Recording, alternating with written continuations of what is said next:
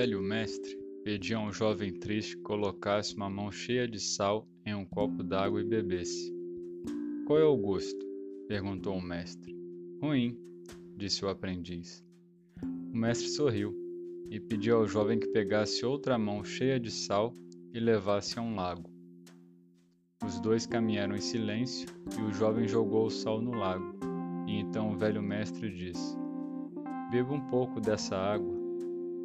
Enquanto a água escorria do queixo do jovem, o mestre perguntou: Qual é o gosto? Bom, respondeu-lhe o rapaz. Você sente gosto do sal? perguntou o mestre. Não, respondeu o jovem. O mestre então sentou ao lado do jovem e lhe disse: A dor na vida de uma pessoa não muda, mas o sabor da dor depende em que lugar a colocamos. Então, quando você sentir dor, a única coisa que você deve fazer é aumentar o sentido das coisas. Deixe de ser um copo, torne-se um lago.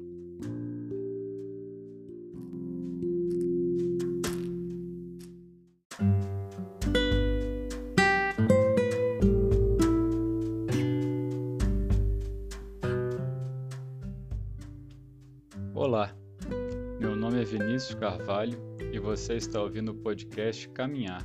Seja muito bem-vindo. Esta pequena história ilustra de forma simples e direta o conceito de percepção.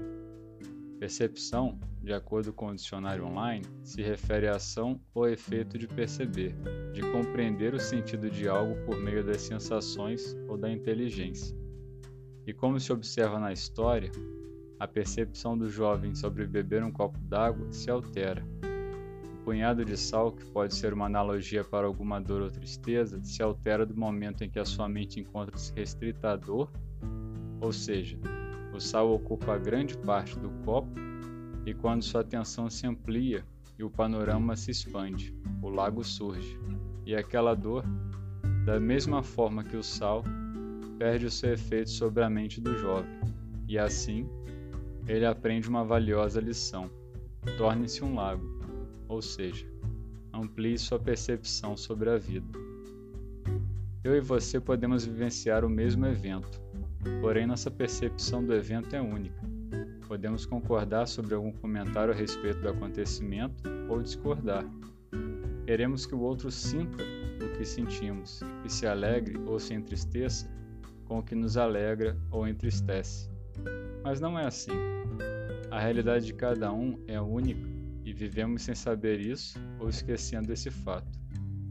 Na vida, a dor não é igual para todo mundo, mas ela existe para todos. O remédio proposto pelo velho mestre é extremamente útil. Aumente a sua percepção.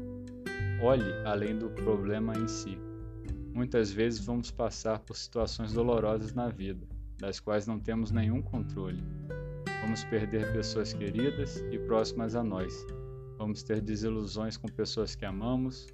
Podemos perder nosso emprego ou não vermos mais sentido nele, fracassarmos no projeto, enfim.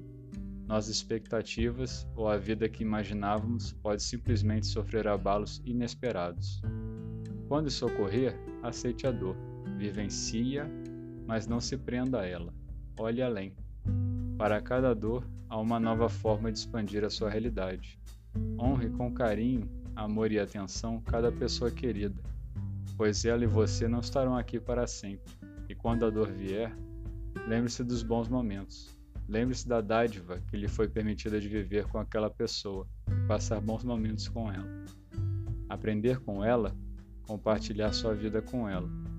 Quando algo doloroso lhe ocorrer, lembre-se disso o fim de relacionamento não significa que você não será capaz de amar de novo, que outra pessoa não poderá lhe amar também. O mesmo vale para o trabalho. Sempre haverá trabalho. Pode não ser fácil, mas sempre surgirão oportunidades para aqueles que trabalham de forma honesta e profissional. Ainda que percalços possam nos fazer tropeçar, o que temos que fazer é se levantar e seguir em frente. Esta é a interpretação que tive desta história e as reflexões que fiz a respeito. Você pode não concordar com o que eu disse, pode pensar diferente. Esta é apenas uma narrativa como outra qualquer, e o intuito aqui é um só: provocar a reflexão e uma mudança para melhor.